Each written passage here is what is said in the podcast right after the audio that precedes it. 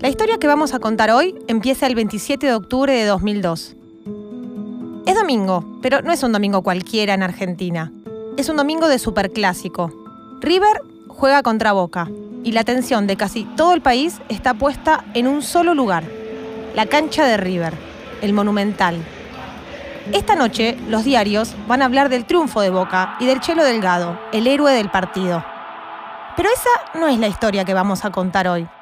Nuestra historia empieza entre las 6 y las 7 de la tarde, justo al final del partido.